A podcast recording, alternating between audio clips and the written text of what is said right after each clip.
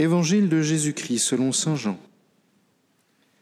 En ce temps-là, Jésus dit à Thomas, Moi, je suis le chemin, la vérité et la vie.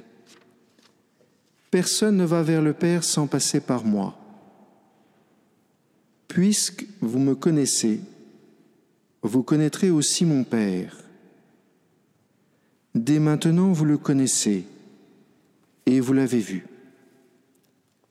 Philippe lui dit, Seigneur, montre-nous le Père, cela nous suffit. Jésus lui répond, Il y a si longtemps que je suis avec vous, et tu ne me connais pas, Philippe? Celui qui m'a vu a vu le Père. Comment peux-tu dire, Montre-nous le Père tu ne crois donc pas que je suis dans le Père et que le Père est en moi? Les paroles que je vous dis, je ne les dis pas de moi-même. Le Père qui demeure en moi fait ses propres œuvres. Croyez-moi, je suis dans le Père, et le Père est en moi. Si vous ne me croyez pas, croyez du moins à cause des œuvres elles-mêmes. Amen, je vous le dis, celui qui croit en moi fera les œuvres que je fais.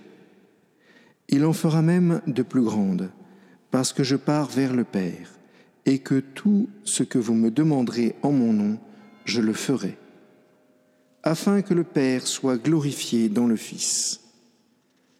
Quand vous me demanderez quelque chose en mon nom, moi, je le ferai. Depuis hier, dans l'Écriture, nous entendons cette fameuse phrase, quand vous demandez quelque chose en mon nom, moi, je le ferai. Il faut l'accepter. Ne pas jeter sur le Seigneur une suspicion où au fond de notre cœur, finalement, on se dit, oui, bah, il le fait souvent, c'est vrai, mais enfin pour moi, pas, pas si souvent que ça. Dans la phrase, il y a précisément celui qui demande quelque chose en mon nom. Connaître le nom de Jésus et demander quelque chose au nom de Jésus c'est déjà être suffisamment uni à Jésus pour faire la volonté du Père. Celui qui demande quelque chose au nom de Jésus ne peut pas demander au Père quelque chose qui n'est pas bon pour lui.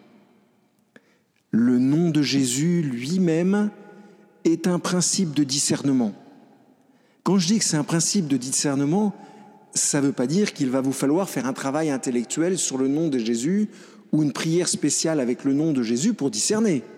Ça veut simplement dire qu'à partir du moment où vous adhérez au nom de Jésus, à partir du moment où vous acceptez que le nom de Jésus soit puissant, alors la puissance du nom de Jésus se donne à chacun d'entre nous. Et c'est pourquoi, entre autres, la bénédiction est tellement importante.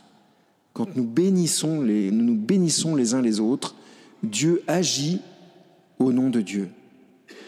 Euh, l'homme, la personne, pardon, agit au nom de Dieu. Et le lapsus que je viens de faire est intéressant parce qu'au fond, c'est Dieu en nous qui agit au nom de Dieu. C'est Jésus en nous qui agit, qui agit au nom de Dieu. Chaque personne peut baptiser. Le prêtre n'est pas le seul à pouvoir baptiser et la, bénédiction d'un baptisé est largement suffisante pour faire le bien dans toutes les personnes qu'il croise. Pour ça qu'il est indispensable de se bénir. Alors du coup, quand nous aurons adhéré au nom de Jésus, il ne faudra pas trop s'étonner que l'Esprit Saint nous pousse à faire les œuvres du Père.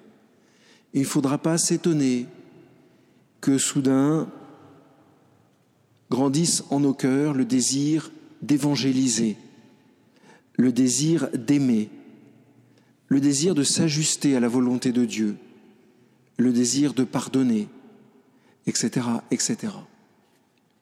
Il faut demander donc cette grâce d'adhérer au nom de Jésus, d'adhérer à la puissance du cœur de Dieu qui a dans le nom de Jésus.